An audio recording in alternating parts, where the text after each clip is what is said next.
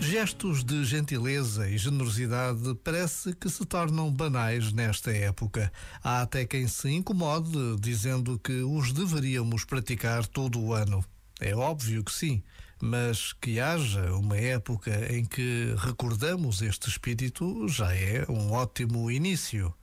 É maravilhoso quando até um estranho nos surpreende com gentileza ou generosidade, simplesmente por amor um amor gratuito, livre, despojado de segundas intenções. E o mais entusiasmante é que esse estranho, que dá sem esperar nada em troca, podemos ser nós. Já agora, vale a pena pensar nisto. Este momento está disponível em podcast no site e na app.